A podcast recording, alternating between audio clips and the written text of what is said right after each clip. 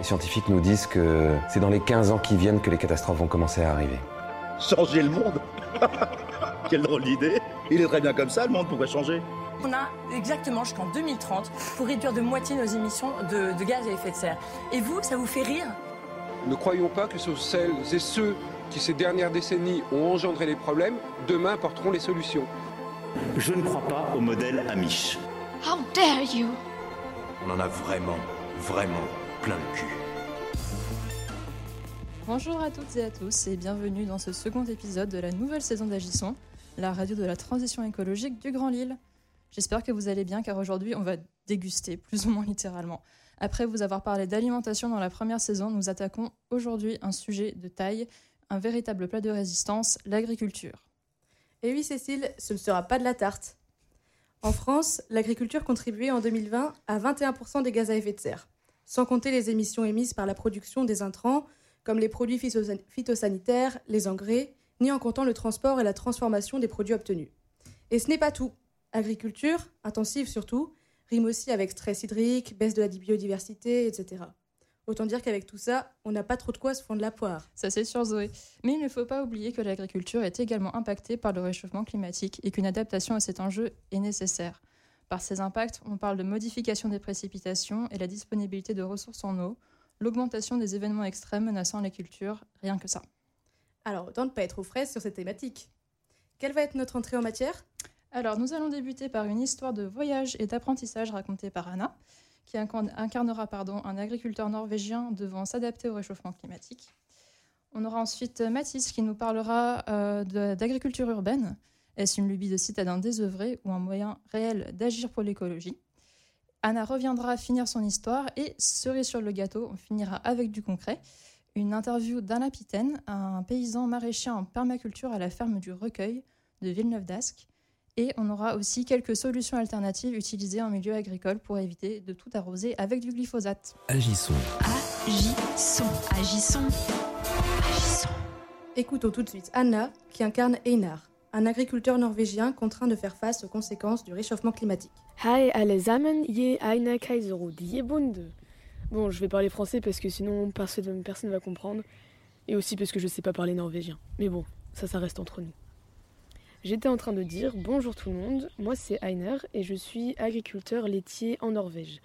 Je travaille dans une ferme qui est ma ferme et qui est transmise de père en fils depuis des générations. Donc je suis euh, émotionnellement, émotionnellement attaché à cette ferme et je suis passionné par mon travail. Mais en fait, depuis les changements climatiques, c'est devenu très compliqué d'exercer ce métier. Et je pense que vous vous doutez bien pourquoi. Mais pour tout vous dire, je me suis longtemps cru intouchable par le réchauffement climatique et je ne voyais pas vraiment l'impact de celui-ci dans mon quotidien et donc j'en tenais pas vraiment rigueur. Mais ça, euh, c'était jusqu'à l'année 2018. Je ne sais pas si vous avez déjà entendu parler de la sécheresse de l'année 2018 en Norvège, mais l'Europe du Nord entière a connu durant cette année une longue période de chaleur et de sécheresse. Les fermiers, dont moi-même, n'ont pas pu faire la deuxième et même la troisième récolte comme ils le faisaient chaque année. Du coup, c'était compliqué pour nous non seulement de nourrir nos animaux pendant la sécheresse, mais aussi de faire des provisions de foin pour l'hiver. Même si on a aussi tenté de limiter les dégâts en modifiant les rations de nos bêtes, en donnant moins à manger, certains d'entre nous ont dû, résoudre, euh, ont dû se résoudre à en abattre certaines, et malheureusement j'en ai fait partie. La sécheresse a affecté mes pâturages en entraînant une pénurie de, fourrage et par la suite donc une perte évidente de revenus qui était très importante. En effet, il y a eu une forte baisse de rendement à cause du manque de pluie et je pouvais donc plus bien nourrir toutes mes vaches et elles produisaient donc beaucoup moins de lait et c'était beaucoup trop peu. Donc je vendais pas assez. Suite à ça, je, je gagnais pas assez d'argent et c'était vraiment un enfer pour moi et ma famille. J'ai aussi perdu beaucoup de motivation et j'ai même plusieurs fois pensé à arrêter ma profession parce que je parvenais simplement pas à faire assez d'argent. Durant cette période, j'ai fait la rencontre d'une personne qui m'a beaucoup aidé. Mais bon, ça, je vous en parlerai plus tard. Eh ben, pas facile d'être agriculteur aujourd'hui. Pour nous nourrir en plus. Et d'ailleurs, les citadins s'en sont vite rendus compte et ont voulu pallier à d'éventuels manques d'approvisionnement. Ils ont eu quelques idées à un problème, des solutions ou pas. Que dire de l'agriculture urbaine, Mathis? Alors oui, l'agriculture urbaine. Bon alors, nouvelle tendance des bobos en quête, de verdure et en manque d'oxygène, ou alors vraie option face au changement climatique. Donc, en ce vendredi 26, vous allez découvrir tout au long de ce reportage un monde sans pitié où se mêlent magouille et trahison. Durant ces derniers mois, nous avons enquêté au plus près des oligarques russes et nous nous sommes procurés des documents ultra confidentiels de l'État français. Aujourd'hui, nous vous restituons des mois d'enquête et de sacrifices pour comprendre les dessous de cette agriculture urbaine. Ensemble, plongeons au cœur du capitalisme et pardon, du communisme vert, un peu des deux. Euh, bon, bien sûr, je rigole. Nous n'avons pas les moyens de faire ça. Nous sommes pas sur TF1, mais bien sûr RPL Radio. C'est la raison pour laquelle je vous passe mon rib. Alors, non, je rigole. donc, euh, reconcentrons-nous donc euh, quelques instants. Donc, nous allons bien parler d'agriculture urbaine, mais donc avec une échelle un petit, un petit peu plus petite et surtout beaucoup plus réaliste. Donc, au premier abord, cela semble peut-être un petit peu euh, antinomique. Agriculture urbaine, donc ça veut dire quoi? Se dire une agriculture euh, dans, dans la ville, euh, des champs dans la ville. Donc, c'est un peu bizarre. Mais en fait, pas vraiment, comme vous pouvez vous en douter. L'agriculture urbaine et périurbaine, ne l'oublions pas, c'est juste le fait de cultiver des plantes et d'élever donc des animaux à l'intérieur et aux alentours des villes sur des espaces donc très réduits, et ce dans plusieurs buts. 1. Favoriser le lien social, c'est-à-dire faire copain-copine.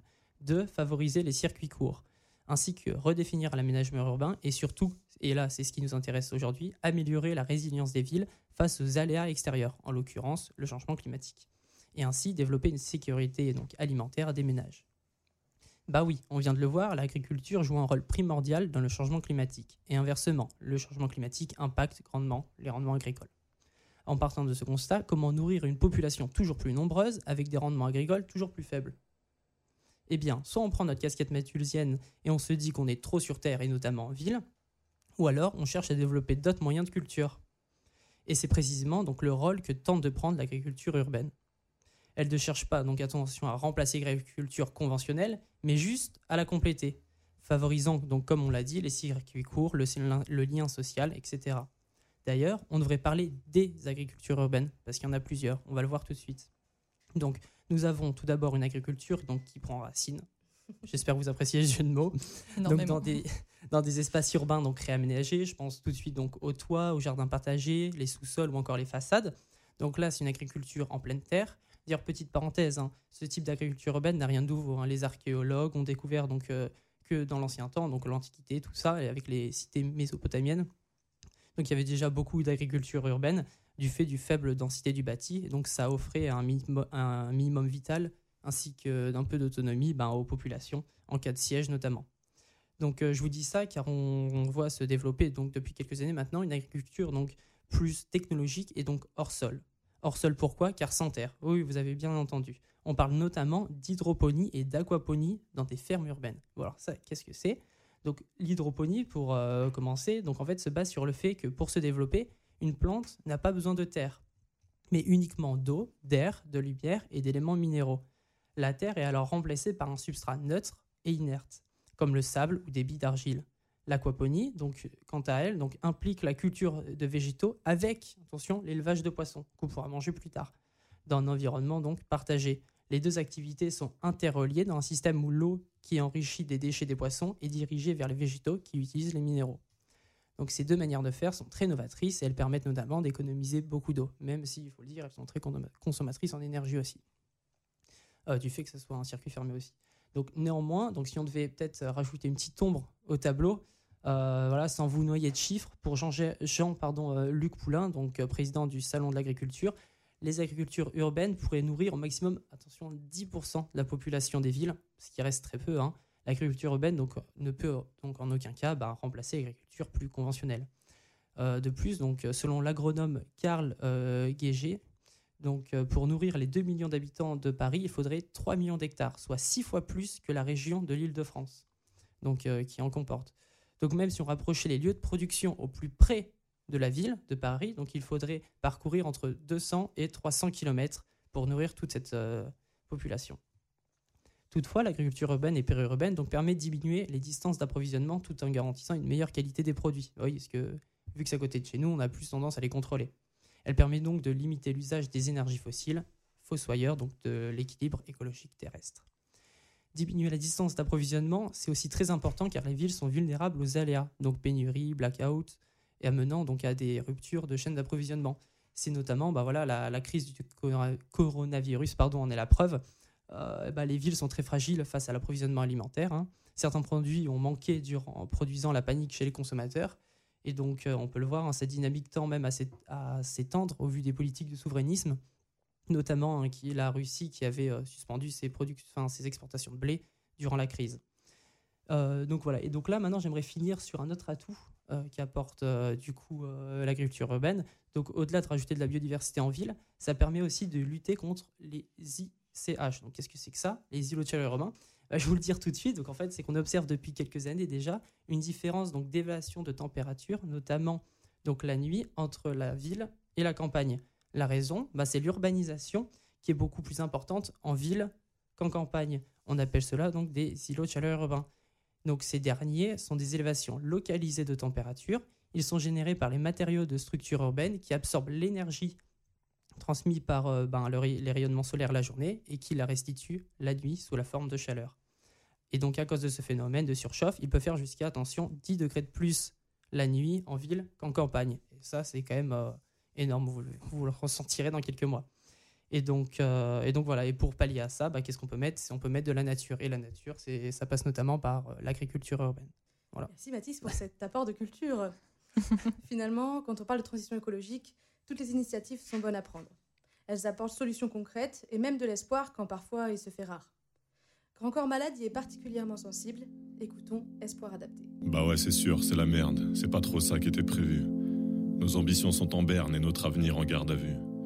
Et si c'est vrai que l'intelligence et la capacité d'adaptation, il va falloir la jouer rusée face à certaines situations.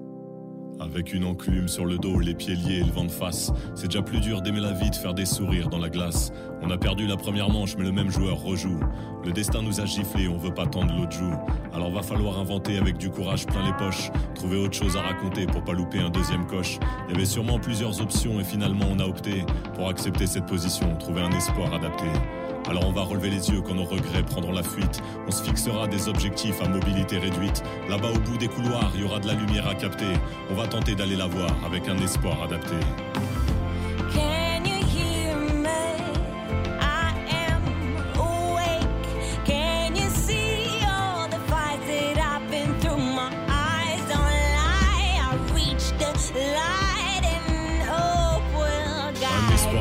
C'est l'envie de croire qui résiste. Même c'est la victoire qui existe. Ces cinq potes un peu perdus qui tentent de battre encore des ailes. C'est retrouver le bout de la sueur entre deux barres parallèles. Un espoir adapté, c'est de l'espoir bousculé. Parce qu'on est dos au mur, il n'y a plus de place pour reculer. Comme un instinct de survie, on pense encore à avancer. À la fin de quelque chose, il y a bien un truc à commencer. Après avoir nagé au cœur des points d'interrogation, on va sortir de la torpeur, certains diront reconversion. Là-bas au bout des couloirs, il y aura de la lumière à capter. On va tenter d'aller la voir avec un espoir adapté. Been trying to let it go, been trying to free my soul, but all the friends that I have lost and all the scars that I have left, my body embodies all my sorrows. My bones mirror my own morals. Now I don't need nothing more than to feel my heart pounding. I hold on to this second chance. I'll breathe it. Retrouver un espoir sans oublier ceux qui saignent. Car dans cette quête, on n'est pas tous logés à la même enseigne. Moi, j'ai eu ma deuxième chance et même si je peux la rendre belle, je pense souvent à la tristesse du dernier sourire de Noël. Un espoir adapté, c'est faire le deuil de tous les autres. Sourire encore, ne serait-ce qu'en hommage à tous les nôtres. Ceux qui étaient là, qui m'ont porté au propre comme au figuré. Ceux qui ont adapté leur vie pour rendre la mienne moins compliquée.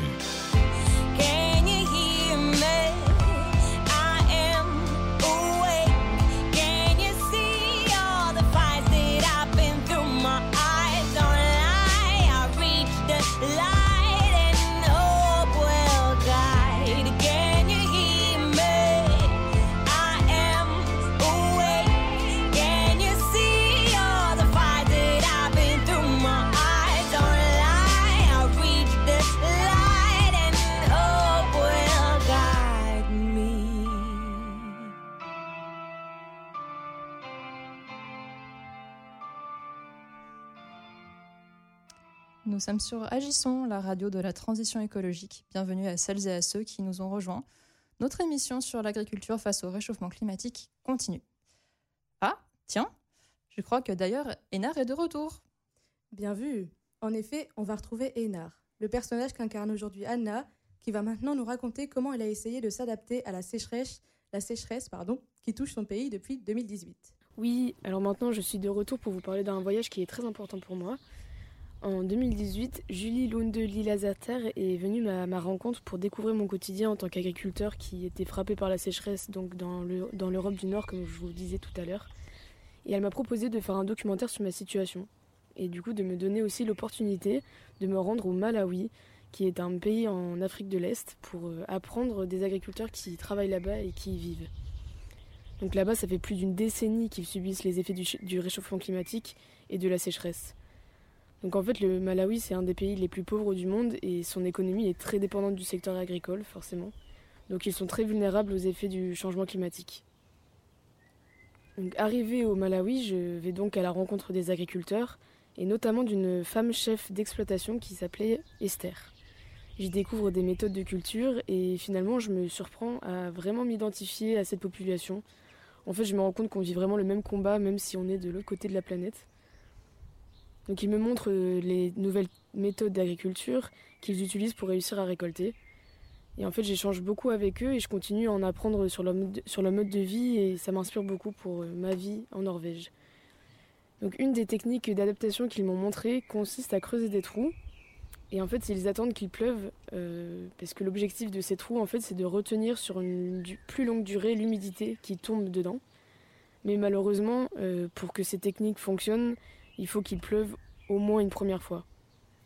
Du coup, j'étais avec eux et on a vraiment euh, travaillé ensemble euh, sur les champs. Et donc, on a vraiment espéré qu'il y ait de la pluie parce que sinon, on avait fait tout ce travail pour rien.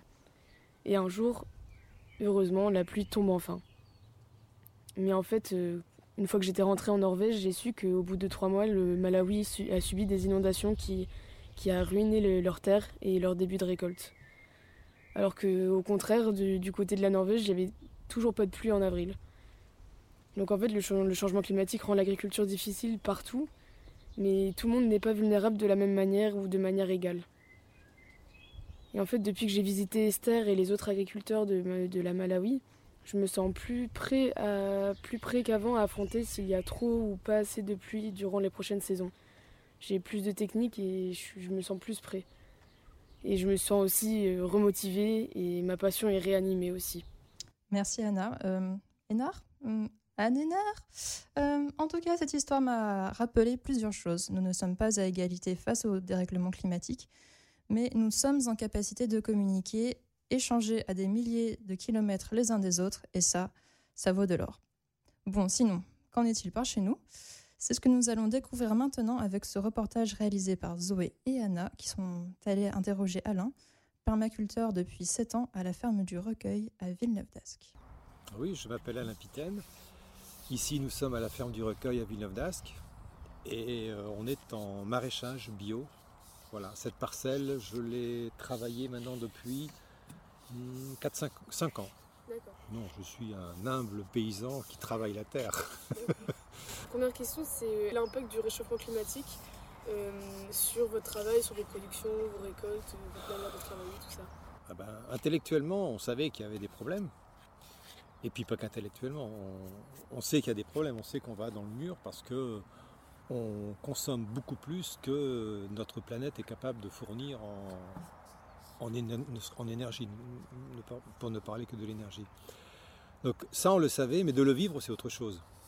Vivre euh, d'année en année des dérèglements climatiques, bah, ça nécessite euh, beaucoup d'humilité devant la nature, parce que euh, là on est parti, par exemple aujourd'hui il fait très très beau, le soleil est là, le ciel est bleu, et on n'en sait rien. Est-ce que ça va durer comme ça jusqu'au mois de juillet, avec des températures de plus en plus excessives, ou alors est-ce qu'on va faire comme c'était le cas l'an dernier, quasiment six mois de pluie? On n'en sait rien. Et donc on, gère au jour, le jour. Et l'an dernier, pour moi, c'était vrai, enfin pas que pour moi d'ailleurs, pour toute la profession, pour tous les maraîchers, que ce soit conventionnel ou bio, c'est une véritable euh, année noire, comme il en existe à peu près tous les 20 ans dans l'agriculture. Mais celle-là était particulièrement noire parce que euh, il a beaucoup trop plu. Et il y avait euh, des champignons qui se sont développés un peu partout, le mildiou, même dans les serres. Ça, ça, ça arrive une fois tous les 20 ans, enfin de mémoire de paysans. À l'intérieur des serres, là où il y a 1000 mètres carrés de tomates, avoir du mildiou, c'est extrêmement rare. Au lieu d'avoir à peu près entre 8 et 12 tonnes de tomates, on a fait 3 tonnes. Euh, les patates, au lieu de faire pareil, dit, euh, 15 tonnes, on a fait euh, pff, 2 tonnes. L'ail, 0, 0, 0, 0. Et cependant, on a acheté les plants. Euh, voilà. Mais du coup, est-ce que, vous arrivez à anticiper? Bah non, c'est impossible. Il faut s'attendre à sécheresse, peut-être, pluie, peut-être, on n'en sait rien. On n'en sait rien. Et on est vraiment, euh, bah, nous, on est complètement dépendant du, du climat. Et alors l'eau, enfin, quand c'est un manque d'eau, sécheresse, ça, on peut encore plus ou moins euh, juguler, on peut plus ou moins s'adapter. Ok, bah justement, c'était la prochaine question. euh, Comment du coup vous faites euh, pour vous adapter Ben, ça dépend ce qui nous tombe sur la tête. Si c'est trop d'eau, là, il n'y a rien à faire. Il faut attendre que ça se passe. Si c'est pas assez d'eau, là, euh, il suffit de dire bah, il faut arroser. Mais sauf que euh, si c'est la sécheresse, comme l'an dernier, l'an dernier, non, pardon, il y a deux ans, le préfet a levé l'interdiction d'arroser le jour au mois de début novembre. On ne pouvait arroser le soir qu'à partir de 20h jusqu'au lendemain matin 5h. À peu près. Donc, euh, je ne peux pas dire il suffit, il n'y a qu'à, il suffit d'arroser, même c'est tout le monde. Et tout le monde est, comment dire, tout le monde est concerné. Et l'agriculture en premier chef, puisque pas de légumes, euh, pas, pas d'eau, pas de légumes. Du coup, de quelle façon le réchauffement climatique euh, impacte le- la qualité des, des produits? Parce que du coup, vous avez déjà dit qu'il y avait une- une- un rendement qui était beaucoup, enfin, qui diminuait beaucoup, mais est-ce que la qualité aussi elle diminue? Non, ce qu'on réussit à sauver d'un point de vue nutritif et gustatif, ça va, ça reste au rendez-vous. C'est les rendements qui baissent. Vous avez dit que vous vous adaptez quand, par exemple, il y avait, euh, avait euh, pas assez d'eau, vous pouvez euh, arroser ou quoi, mais est-ce qu'il y a d'autres manières que d'adaptation? Oui, Donc, Globalement, comment vous vous en sortez, même financièrement? C'est la merde. Bah, c'est très, bah, si les rendements, Une baisse de rendement, euh, si les rendements ne sont pas au rendez-vous, le chiffre n'est pas là. hein. ouais. Parce que le travail, on l'a fait, le- les plants sont achetés, les semis sont achetés, et la production n'est pas là. Donc, euh, voilà. Et c'est pas parce que euh, les produits deviennent rares, pour autant ils deviennent plus chers. Ouais. Là, on dit souvent que c'est la, rareté qui fait la cherté, mais nous concernant, non. Nous concernant producteurs. hein. Euh, Est-ce que du coup il y a des, des aides financières de l'État? À notre niveau, non. viennent- Pas à votre niveau Non. C'est-à-dire On est trop petit. Ah ok. Donc il faudrait que la ferme soit plus. Il faudrait envisager euh, ouais, des dizaines d'hectares en plus. oui. D'accord. Puis les assurances, c'est pareil. C'est, c'est- non, on, on est trop petit pour prétendre à une bonne assurance et pour euh, prétendre des aides de, de l'État. Et ensuite, euh, une question plus personnelle, c'est vis-à-vis de vous, votre ressenti, de vos émotions, comment vous anticipez, enfin, comment vous envisagez l'avenir. Et, euh, et je sais pas si vous avez un petit mot de la fin, quelque chose que vous souhaiteriez dire. euh. Bah, moi, je suis profondément euh, optimiste. Et quand je vous vois, euh, j'ai des bonnes raisons de l'être. Vous êtes jeune et euh, l'avenir vous appartient. Vous savez quoi? Alain dit être optimiste en nous voyant, et ben moi, je suis optimiste en le voyant lui. Il inspire par son activité et aussi parce qu'il ne fait ça que depuis 7 ans, après avoir décidé de changer de cap professionnel. Bon, globalement, moi je retiens quand même que l'adaptation, c'est pas si simple. Cécile va brièvement se transformer en chroniqueuse pour nous parler de ce qui est fait en France. Allez, j'enfile ma casquette de chroniqueuse et c'est parti pour un bref tour d'horizon d'alternatives agricoles plus respectueuses de leur environnement. Alors, commençons parce que nous connaissons toutes et tous l'agriculture biologique avec son petit logo AB. Le bio, c'est tout d'abord un mode de production fondé notamment sur la non-utilisation de produits chimiques de synthèse, le recyclage des matières par compostage ou méthanisation, la rotation des cultures et la lutte biologique, c'est-à-dire utiliser des organismes vivants pour éviter les dégâts causés par les, ravageurs de culture. Pardon. Bon, une fois ça posé, pourquoi le bio c'est chouette pour le climat? Premier point, les gaz à effet de serre. En agriculture biologique, on n'utilise pas d'engrais de synthèse azotée qui émettent ce qu'on appelle du protoxyde d'azote une fois qu'ils sont épandus. On baisse aussi les émissions de méthane en élevage bio, avec des troupeaux qui sont renouvelés moins souvent qu'en conventionnel. Et enfin, le bio permet évidemment de réduire les émissions de dioxyde de carbone avec, d'une part, une meilleure séquestration du carbone dans les sols, mais aussi une empreinte de carbone qui est réduite grâce à une alimentation d'élevage plus locale. Et l'absence d'utilisation de produits de synthèse aide aussi car euh, ces produits sont très énergivores. Dernier point sur le bio, l'eau.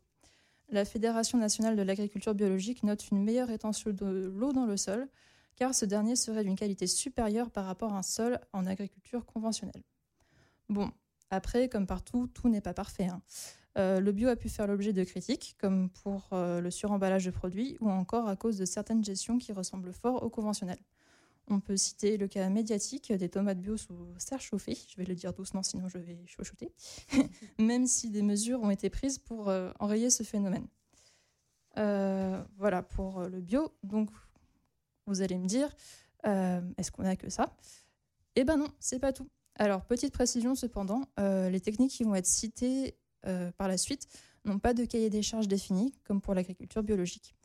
Elles n'en restent euh, pour autant pas moins intéressantes et peuvent totalement être combinées avec le bio. Donc, on peut mentionner l'agroécologie, euh, qui va s'inspirer de la nature, copier le fonctionnement des écosystèmes afin de réduire les besoins énergétiques, euh, les apports en eau, en engrais et en pesticides. On a aussi l'agroforesterie qui associe arbres et cultures ou animaux. Un petit exemple, quand on a la présence d'arbres, euh, cela permet de faire remonter l'eau des couches profondes du sol pour la mettre à disposition des cultures en surface. Et ces cultures seront ainsi protégées en cas de sécheresse, en plus d'être à l'ombre. Et je pourrais continuer comme ça en parlant de permaculture, de maraîchage sur sol vivant, et pas que. Parce qu'en plus des adaptations techniques, il existe aussi des incitations financières versées aux agriculteurs pour maintenir ou restaurer des écosystèmes. Elles peuvent provenir euh, de l'Union européenne ou de la France, et ces incitations sont présentées comme un moyen d'orienter les agriculteurs vers des comportements plus écologiques. Par exemple, en France, on a les paiements pour services environnementaux. Bon, en vrai, je pourrais parler d'adaptation agricole au réchauffement climatique euh, pendant une heure facilement. Euh, mais malheureusement, notre temps est limité. Donc, je vous laisse vous armer d'un ordinateur ou d'une bêche, au choix, et creuser un peu tout ça. Merci Cécile pour ta polyvalence. Je t'en prie, Zoé. Parler d'agriculture et d'écologie en si peu de temps, c'est vraiment pas simple. Mais pour résumer, que peut-on retenir? Euh, D'une part, le réchauffement climatique impacte considérablement l'agriculture sur tout le globe. Et l'agriculture, surtout l'agriculture intensive, contribue au réchauffement climatique. Donc face à ce serpent qui se mord la queue, on s'adapte, on innove. Plusieurs solutions existent, certaines sont complémentaires. On a l'agriculture urbaine, le bio, la permaculture, l'agroforesterie, et heureusement que la liste est longue. Comme l'a dit Cécile, ce sujet est vaste mais riche. Les mots sont importants, mais notre émission s'appelle Agissons. Alors si le cœur vous en dit, Alain accueille volontiers des woofers à sa ferme pour une journée ou plus, afin de partager sa passion dans une ambiance conviviale à Villeneuve d'Ascq. Vous pouvez aussi participer à une fresque de l'alimentation, qui sensibilise aux enjeux du réchauffement climatique.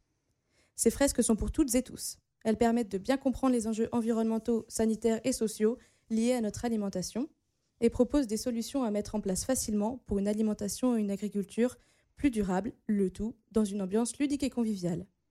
Ces ateliers sont dispensés régulièrement un peu partout en France et même en ligne. Sur ce, c'est l'heure du goûter du matin. Une petite pomme? Merci de nous avoir écoutés et on se dit à dans un mois pour la prochaine émission.